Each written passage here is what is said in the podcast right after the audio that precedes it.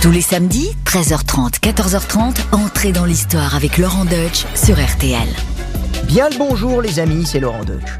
Aujourd'hui, nous allons parler d'un personnage qui a profondément marqué l'histoire, hein, pour changer. Et pourtant, il ne s'est pas taillé un empire à la pointe de l'épée. Il n'a pas découvert de continent, il n'a pas bâti d'édifices grandioses, non, c'est un homme de la coulisse, un homme de l'ombre, une éminence grise. Son empire, c'est à la pointe de la plume qu'il l'a conquis en faisant table rase des principes de la chrétienté médiévale. Son continent inconnu, c'est une pensée incroyable, subtile, visionnaire, qui a accouché du monde politique moderne. Son édifice grandiose, c'est son œuvre fascinante, qui n'a pas pris une ride depuis un demi-millénaire. Je veux bien entendu parler de Nicolas Machiavel. Petit fonctionnaire zélé et auteur prolixe, le Florentin incarne aujourd'hui le conseiller du prince par excellence. Son chef-d'œuvre immortel, c'est justement Le Prince, un traité politique explosif, une bombe dans l'histoire des idées. Mais Machiavel n'est pas seulement un homme de lettres, c'est aussi un homme d'action qui a mouillé la chemise pour sa chère République de Florence. Il a été le témoin de grands événements de son temps et a côtoyé les plus grands personnages, les Médicis, César Borgia ou le roi de France Louis XII. Son nom reste aujourd'hui synonyme de cynisme et de coup bas. Machiavel était-il vraiment un personnage euh, machiavélique? Pas sûr. Nous allons voir qu'à l'heure où la campagne électorale bat son plein, ses enseignements sont plus que jamais d'actualité. Mais attention, toute ressemblance avec des faits réels ne serait que pure et fortuite coïncidence, évidemment. Alors, entrez dans l'histoire sur RTL. RTL, entrez dans l'histoire. Avec Laurent Deutsch. Niccolo di Bernardo dei Machiavelli est né le 3 mai 1469 à Florence. La cité toscane est alors une république, mais elle est sous la coupe d'une puissante famille, les Médicis. Ces derniers ont fait fortune dans la banque et se sont imposés au cours du Quattrocento, le 15e siècle italien, comme les véritables maîtres de Florence. 1469, l'année de naissance de Machiavel, est aussi celle de l'avènement de Laurent de Médicis, qui succède à son père aux affaires. Cet homme, que la postérité retiendra sous le nom de Laurent le Magnifique, pour vous servir, est un fin politicien, doublé d'un grand mécène qui permet à Florence d'atteindre son apogée sur le plan artistique. C'est l'âge d'or de la Renaissance italienne qui voit l'éclosion de grands peintres comme Botticelli ou Léonard de Vinci et des sculpteurs comme Donatello ou Michel-Ange. Mais cette époque de grand rayonnement intellectuel et artistique est aussi marquée par d'âpres luttes pour le pouvoir à Florence. Machiavel n'a que 9 ans quand a lieu la conjuration des Pazzi, un vaste complot mené par la famille Pazzi visant à évincer les Médicis. Le dimanche 26 avril 1478, en pleine messe dans la cathédrale Santa Maria del Fiore, les conjurés poignardent à mort Julien de Médicis, le frère de Laurent le Magnifique. Quant à ce dernier, il parvient de justesse à échapper à l'attentat et reconquiert le pouvoir après une impitoyable répression des conjurés. Leurs cadavres ou leurs têtes resteront exposés longtemps aux fenêtres du palais de sa seigneurie en guise d'avertissement à d'éventuels candidats au coup d'État. Pas dégoûté du tout, le jeune Machiavel s'intéresse très tôt aux affaires politiques, bien qu'il ne soit pas un homme du sérail. Hein. Il est le troisième enfant de Bernardo, un notaire de petite condition, docteur en droit et trésorier pontifical à Rome. Mais le jeune Machiavel a d'autres richesses, celles de l'esprit, la lecture, la culture. Il dévore des traités entiers de philosophie politique d'auteurs antiques comme Cicéron, Sénèque, Tite-Live ou encore Lucrèce, qu'il recopie et annote abondamment. Il écrira un jour Pour prévoir l'avenir, il faut connaître le passé, car les événements de ce monde ont en tout temps des liens autant qui les ont précédés. Créés par les hommes animés des mêmes passions, ces événements doivent nécessairement avoir les mêmes résultats. Bref, la sagesse des antiques est une chandelle qui éclairera toujours Machiavel pour disséquer les troubles de son temps. Et il n'en manque pas. Ses années de jeunesse et de formation sont marquées par le soulèvement de la ville de Pise, qui sert de port à Florence et qui veut s'affranchir de sa tutelle.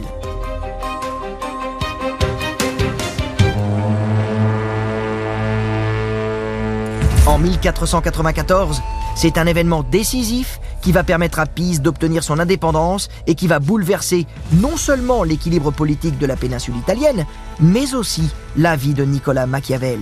Cet événement, c'est l'arrivée fracassante d'envahisseurs considérés comme des barbares, à l'époque, les Français.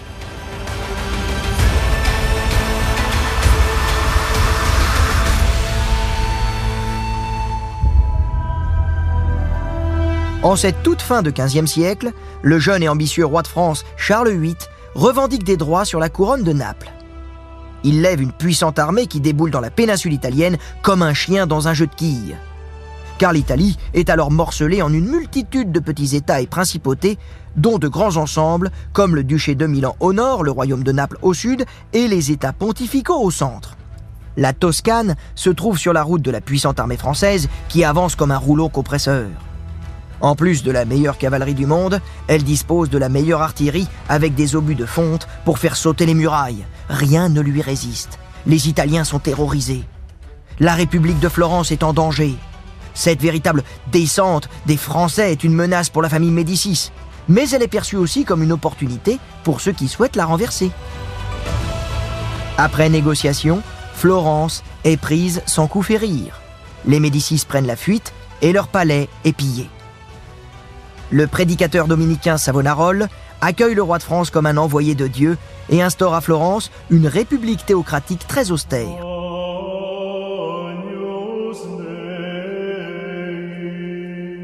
La ville vit alors au rythme des processions religieuses. On brûle les richesses et les œuvres impies sur le bûcher des vanités.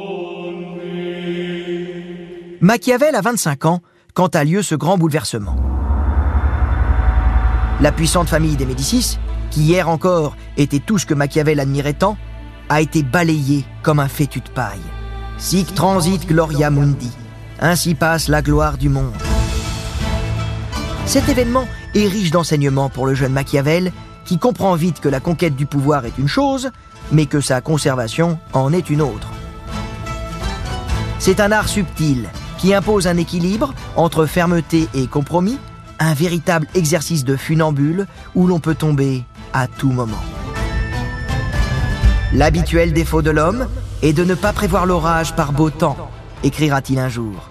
Ou encore, on ne doit jamais laisser se produire un désordre pour éviter une guerre, car on ne l'évite jamais, on la retarde, à son désavantage. Il écrira aussi, une guerre qu'on évite est seulement différée au bénéfice de l'adversaire. Machiavel est d'ailleurs l'un des premiers à pointer les défaillances de Florence dans le domaine militaire. Le système du mercenariat et des condottiere, employé par les princes italiens, a fait son temps face aux puissantes armées des grandes nations comme la France, l'Espagne ou le Saint-Empire. La République de Florence va devoir évoluer si elle tient sa survie dans le nouvel échiquier politique européen, où la péninsule italienne apparaît comme une proie facile, un grand gâteau à se partager.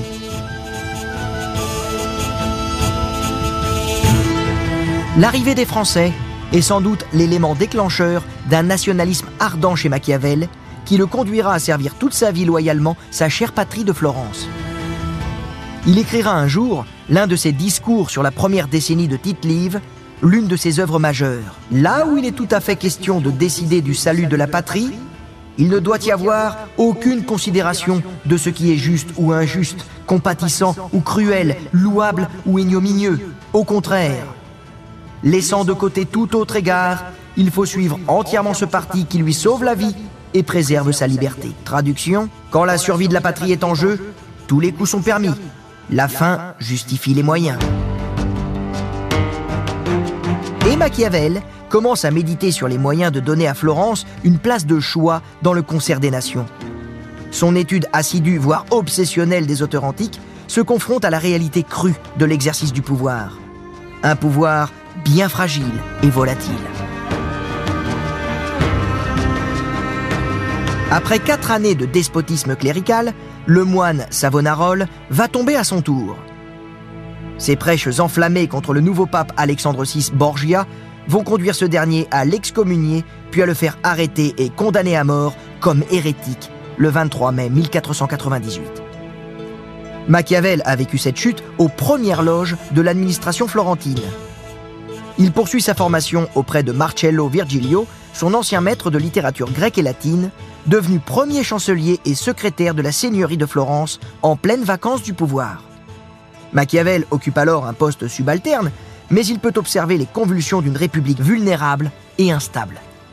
Quelle fin de siècle palpitante en Italie Un Borgia est assis sur le trône de Saint-Pierre, les Français rebattent les cartes du nord au sud de la péninsule et un jeune fonctionnaire prend des notes en attendant son heure. Nicolas Machiavel.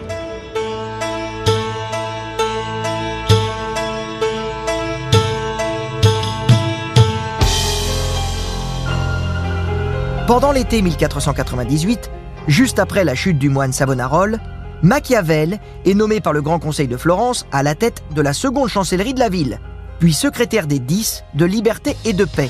Et ça, c'est un tournant dans sa carrière, car ce poste lui permet d'exercer ses premières missions diplomatiques pour le compte de la République florentine.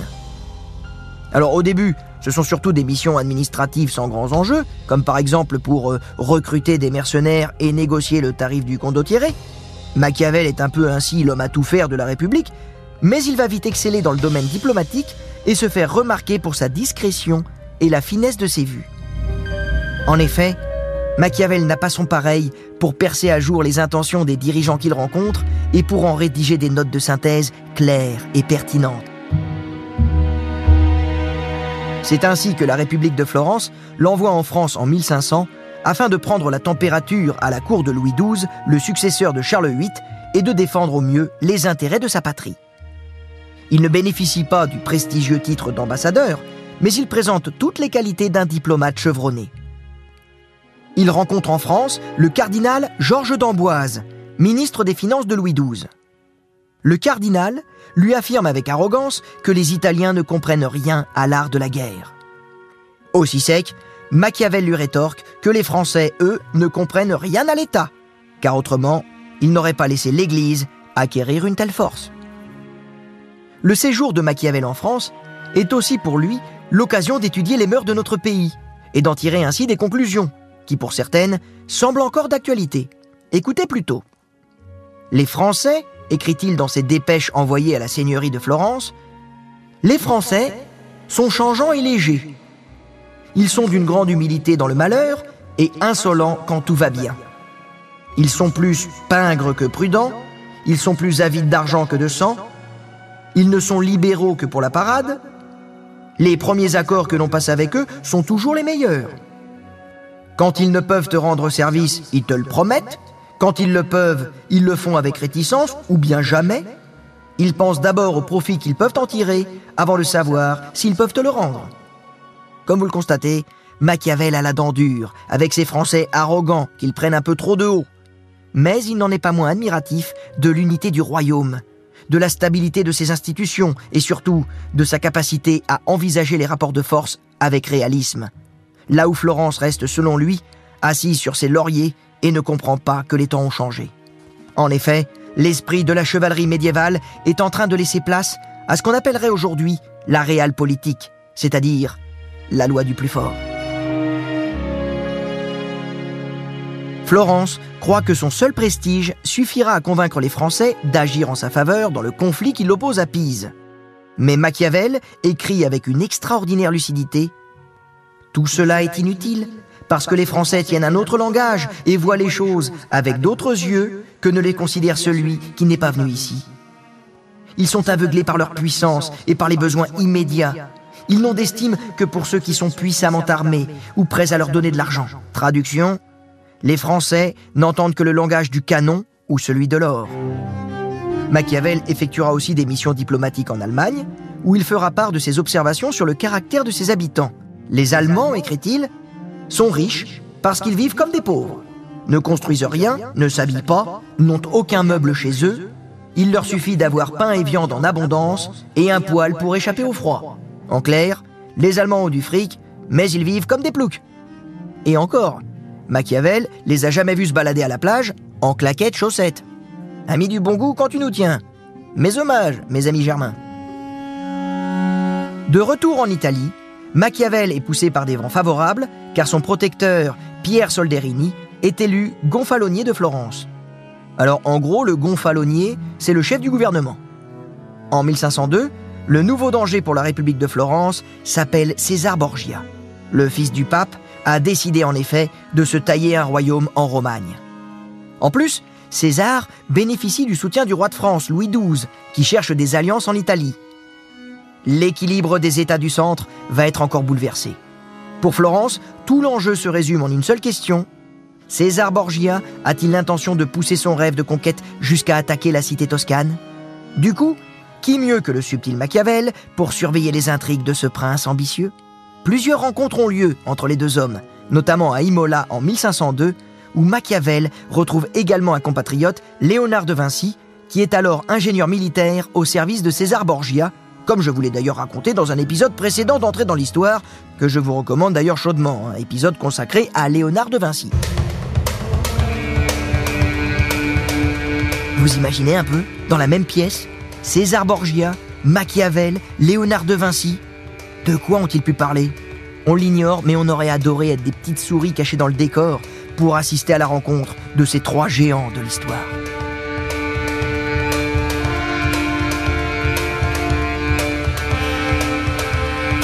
Machiavel va avoir une autre occasion d'observer de près ce grand fauve impitoyable et cruel qu'était César Borgia. Il sera même le témoin d'un événement qui va le marquer au fer rouge. Le massacre de Senigalia. Nous sommes le 18 janvier 1502 dans la ville de Senigalia, dans l'actuelle région des Marches, occupée par César Borgia. Une entrevue est organisée pour entamer des négociations de paix entre César Borgia et les condottieri ennemis. Mais ces derniers veulent profiter de l'occasion pour assassiner César. Hélas pour eux, le complot est éventé et parvient aux oreilles de César. Celui-ci décide alors de prendre les devants et de faire tomber les conjurés dans leur propre piège. Il les invite à la table des négociations, comme si de rien n'était, avec l'intention affichée de se réconcilier. Entrez, mes bons amis, on va causer, mettez-vous à l'aise. Et quand la porte se referme, une meute de tueurs au service de César se jette sur eux et les étrangle, séance tenante. Cette tromperie merveilleuse laisse Machiavel pantois d'admiration et lui enseignera cette conclusion frappée au coin du bon sens. En politique comme ailleurs, mieux vaut être l'assassin que l'assassiné. Mais surtout, il ne faut jamais faire le crime à demi.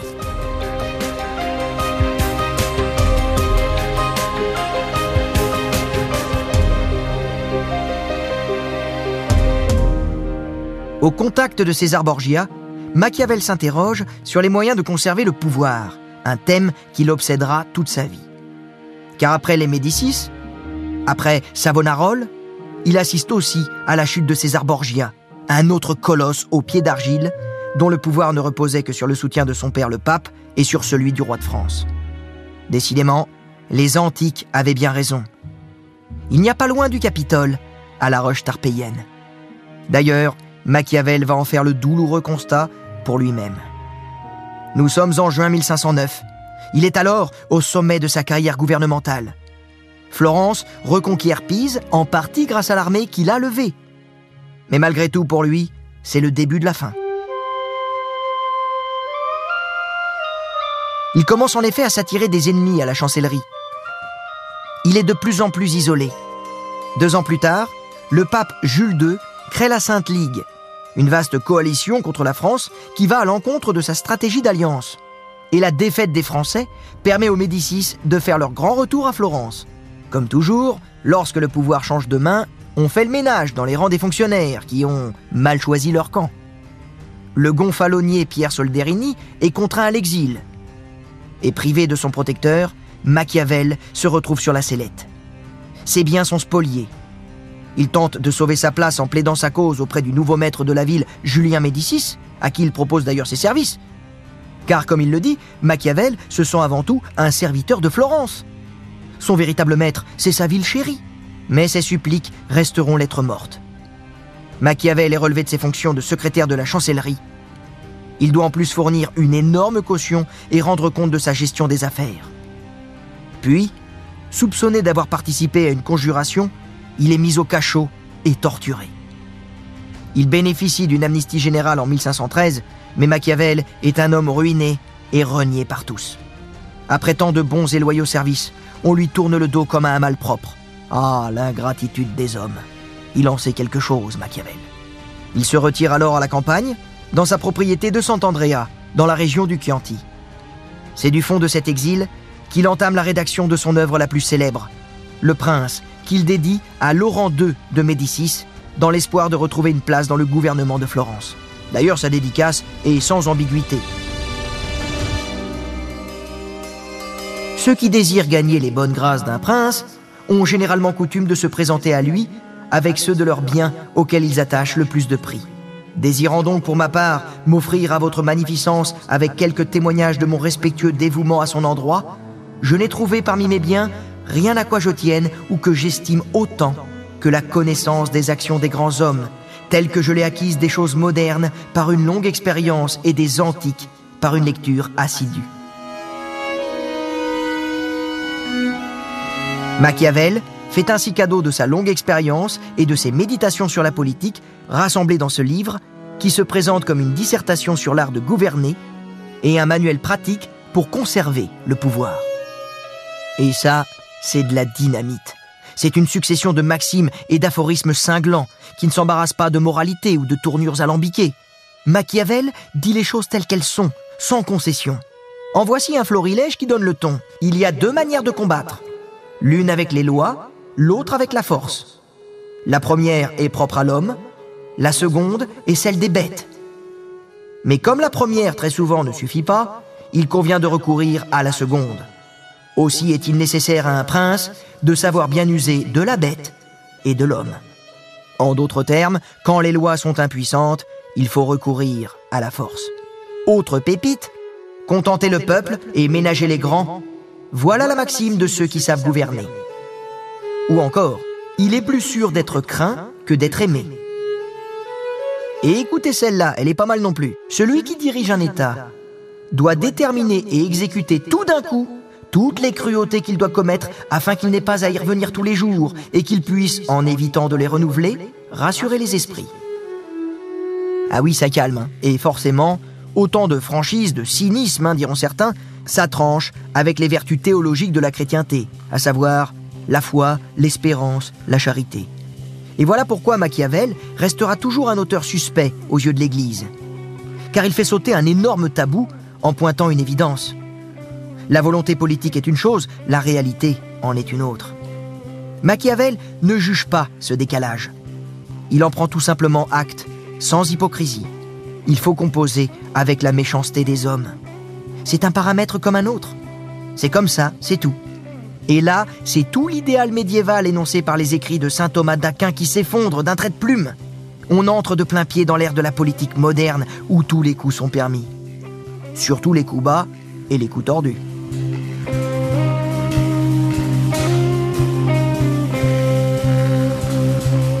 Écarté du pouvoir, Machiavel écrit ses œuvres majeures, comme Le Prince, ou le discours sur la première décade de Tite-Live, ou encore L'art de la guerre. À ses heures perdues, il s'adonne aussi à la littérature. Il écrit des pièces de théâtre ou des poèmes allégoriques. Mais avec Machiavel, la politique n'est jamais loin de ses préoccupations.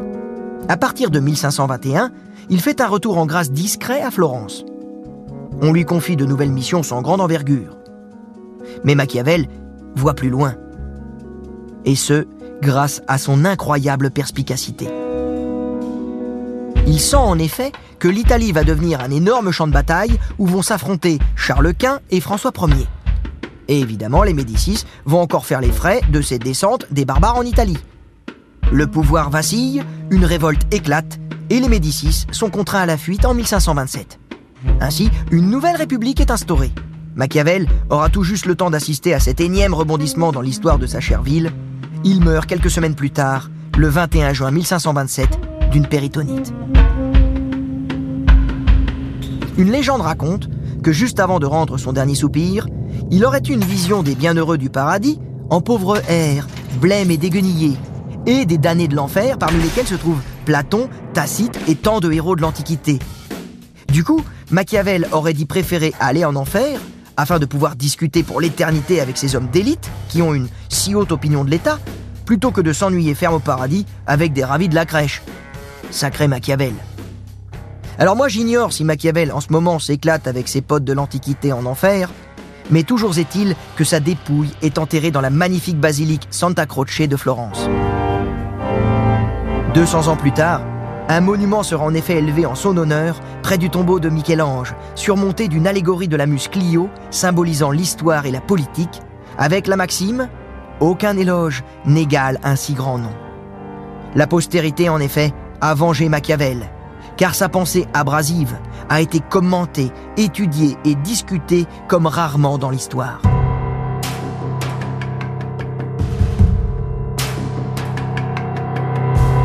Elle n'a cessé d'inspirer les hommes d'État ou les penseurs politiques à travers les siècles.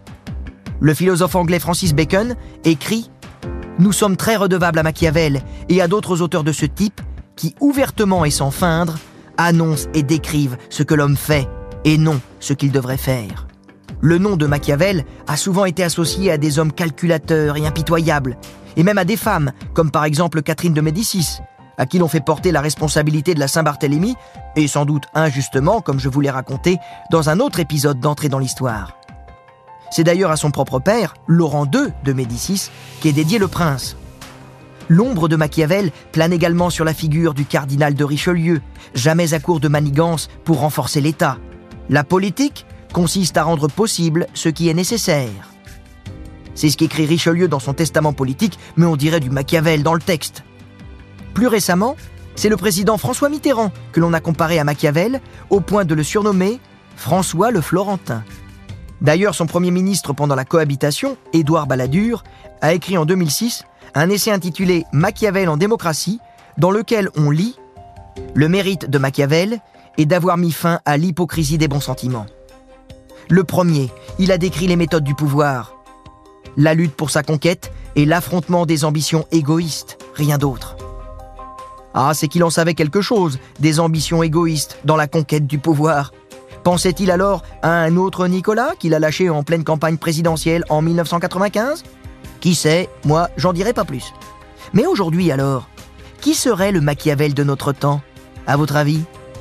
Qui est prêt à tous les coups tordus pour conquérir le pouvoir? Moi, j'en sais rien, hein. je voudrais pas avoir de problème avec qui vous savez. Enfin, je vise personne, hein, chacun se fait son idée. Moi, j'ai envie de passer une bonne après-midi sur RTL.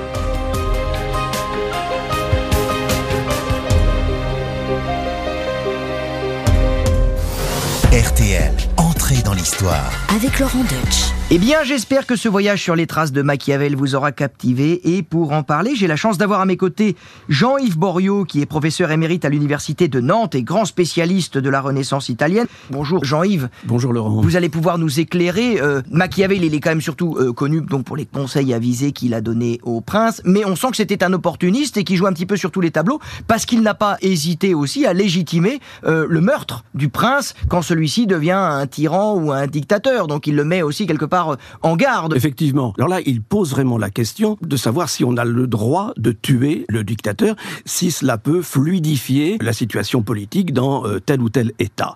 Et là, il s'appuie sur Saint Thomas, qui est évidemment une autorité incontournable dans ce domaine-là, où Saint Thomas finit euh, par dire que, ma, foi, si vraiment le dictateur est insupportable, on a le droit de euh, le tuer. Et là, Machiavel, qui connaît bien la question, va reprendre le problème que l'on pose hypocritement à la Renaissance, de savoir si oui ou non les assassins de César, Brutus Cassius, avaient le droit de faire ce qu'ils ont fait. Et selon la réponse que l'on apporte justement à cette question-là, on se place du côté de ceux qui sont partisans de l'exécution du dictateur ou de ceux qui euh, tolèrent l'existence de ce dictateur, aussi sanglant fut-il. Alors, lui, il va parler en spécialiste, parce qu'il a connu quelques années auparavant la fameuse conjuration des Pazzi contre les Médicis, hein, en 1478. Pazzi, grande famille de Florence, essaie de tuer les Médicis qui ont bloqué le système républicain. Alors, ils vont en tuer un, ils vont échouer à tuer euh, son frère, et euh, ils vont se promener dans les rues de Florence en criant liberté, liberté, mais ça ne suffit pas. La conjuration ne s'appuie sur aucun consensus populaire et les Pazzi vont finir euh, de, manière tout à fait ignominieuse. Ils vont être tués. Le vieillard, le, patriarche de la famille Pazzi sera suspendu aux fenêtres de la tour de la Signoria. Son corps sera dépecé. Donc il en pensait quoi, la Machiavel? Il n'y avait pas l'assentiment populaire. Si on veut réussir une conjuration, il faut avoir une assise populaire. Il ne faut pas qu'il y ait trop de monde dans la confidence. Il donne des conseils techniques en s'abstenant évidemment de répondre très clairement à euh, la question. Mais Diabolique. C'est ah, machiavélique. C'est machiavélique. Le nom lui va si bien, ce ah nom éponyme qui lui va si bien à Machiavel. Ce qui est amusant, c'est qu'il était comme un fonctionnaire aussi de, de la République. On sent les conseils adressés au prince, mais en tant que fonctionnaire de la République. Est-ce qu'il a aussi expliqué les mécanismes de la République euh, dans ses fonctionnements? Oui, on a, on a la chance d'avoir un ouvrage qu'il n'a pas eu le temps de, de terminer, c'est le décade de Tite-Livre. Et là, il s'adresse aux républicains. Il leur dit la République vraiment ne fonctionnera que s'il y a dans l'État deux factions qui s'opposent, évidemment sans sombrer dans la violence. Hein. Mais c'est là la garantie de la liberté des citoyens. Et il s'intéresse d'extrêmement près au mécanisme de euh, cette République qu'il connaît évidemment très très bien de l'intérieur. Et maintenant, on va s'intéresser en compagnie de, de, Jean-Yves Boriot à qui était vraiment euh, Machiavel. Moi, il y a un truc qui m'a frappé avec lui, c'est que dans sa manière de penser, il est un homme du Moyen Âge, c'est-à-dire pour lui, l'homme est fondamentalement mauvais. On est bien loin des idées de la Renaissance. Oui, alors lui euh, pense effectivement que l'homme est, mauvais, comme vous le disiez, mais chez lui, il n'y a aucune transcendance. Hein. C'est-à-dire qu'il ne fait jamais appel au, dogme de, l'Église. Hein. il a pu constater pendant sa carrière que les hommes étaient euh, mauvais. en effet, qui est ce, Machiavel? C'est un diplomate, hein, issu d'un milieu de ce que nous appellerions nous aujourd'hui la moyenne bourgeoisie. Hein. Ces études, nous ne les connaissons pas. Là, il y a, a une dizaine d'années, on ne sait pas exactement ce qu'il a fait, mais enfin, on le voit apparaître très très vite, il a dû être poussé, pistonné, comme nous dirions aujourd'hui, par euh, des républicains importants, et il est secrétaire de la seconde chancellerie, comme ça, tout d'un coup, c'est-à-dire qu'il a un poste diplomatique très très très important. Il va être envoyé en mission un peu partout. Hein. En France, en Allemagne, il va être envoyé auprès de César Borgia, et c'est ça qui va le marquer le, plus. Et là, il va voir véritablement ce qu'est l'efficacité de César Borgia, mais à quel prix? Et c'est lui qui va l'amener à faire l'éloge de la cruauté, et surtout, c'est quelqu'un d'efficace, qui fait ce qu'il dit, qu'il dit ce qu'il fait. C'est quelqu'un qui va le marquer énormément et de, de ces, contacts qu'il a avec la grande diplomatie européenne, il va tirer l'idée que les hommes ne sont pas bons. Comment il réagit à tout cela? Est-ce qu'il se réfugie là encore derrière le côté technique, derrière le côté euh, euh, institutionnel, euh, le fonctionnement étatique, la loi C'est compréhensible parce que de toute façon nous sommes mauvais. Et, est-ce qu'il n'est pas tiraillé, travaillé par quelque chose qui le dérange ou au contraire il reste, il reste dans ce côté technique quoi, où il accepte tout? Le paradoxe c'est que lui, c'est un fonctionnaire de la République. Et pendant le, temps de la République, eh bien jusqu'en 1512, lui, il a appliqué les lois. Il n'a pas été le responsable d'exaction ni rien. Chez lui, tout cela est théorique. Hein. Cet éloge de la cruauté, cet éloge de, de, l'efficacité qui occupe le centre de son livre Le Prince, tout cela demeure de l'ordre de la théorie. Euh, ce ne sont pas des choses qu'il a appliquées. Il n'y avait pas un pouvoir décisionnaire, bien entendu. Il évolue en temps de guerre. Est-ce qu'il veut trouver C'est un prince qui fédère tous les princes d'Italie, notamment d'Italie du Nord, pour pouvoir s'opposer aux barbares. Et les barbares, ce sont les Français. Hein. Les Français de nos guerres d'Italie, d'un point de vue italien, on voit débarquer, on voit déferler des soudards qui viennent régulièrement envahir l'Italie. Et lui, veut trouver des solutions efficaces pour aller contre, justement, ce déferlement récurrent. De là, cet éloge de, la cruauté nécessaire pour le prince. Comment il était euh, euh, dans l'intimité? Il était marié, il avait des enfants, c'était un mari, un papa aimant euh? Il était marié, il avait des enfants, et c'était un, un mari, on va dire, lointain. Hein. D'abord, il était souvent envoyé en mission par euh, par Florence, hein. mais euh, c'est quelqu'un qui n'a qu'assez peu euh, côtoyé ses enfants, qui a délaissé sa sa femme et qui a été amoureux à la fin de sa vie d'une très belle actrice parce que il était auteur de théâtre Machiavel et ça on l'oublie un peu trop souvent. Il a écrit des, des, pièces inspirées des pièces antiques, la Clydia, la Mandragore. Il a, il a écrit un, un conte, Belphégor, etc. Et il était surtout connu à la fin de sa vie, avant Hein, le retour de la République, euh, donc dans les années 26-27, il était connu dans la ville de Florence comme un très bon vivant, hein, quelqu'un qui dépensait un argent qu'il n'avait pas constamment dans les estaminets, tout ce que vous voudrez, et c'était un très bon auteur de théâtre. Il a eu de vrais succès en tant que tel, et son activité de théoricien politique, elle se faisait sous le manteau, c'est-à-dire que le prince circulait, circulait à l'état de manuscrit, et euh, ma foi les Médicis en avaient des exemplaires, et les, gens qui comptaient en avaient des exemplaires, mais ça, le prince de sera édité qu'après sa mort. Et donc c'est l'idée, c'est l'image qu'il laisse dans la ville de Florence. Jean-Yves Borio, je rappelle que vous êtes vraiment un des grands spécialistes de la Renaissance euh, italienne, auteur de biographies sur Machiavel, mais aussi apparaître, je crois, le mois prochain, une biographie sur un des autres grands esprits de la Renaissance, à savoir Léonard de Vinci. Effectivement, le 12 mai prochain. Chez, Perrin. Et voilà, entrer dans l'histoire, c'est fini pour aujourd'hui, mais je vous rappelle que chaque vendredi, vous pouvez découvrir en exclusivité un nouvel épisode d'Entrée dans l'histoire en podcast. Alors, si vous n'avez pas encore écouté les épisodes précédents, sachez qu'ils sont tous disponibles à la réécoute. N'hésitez pas à vous y abonner. À bientôt sur RTL.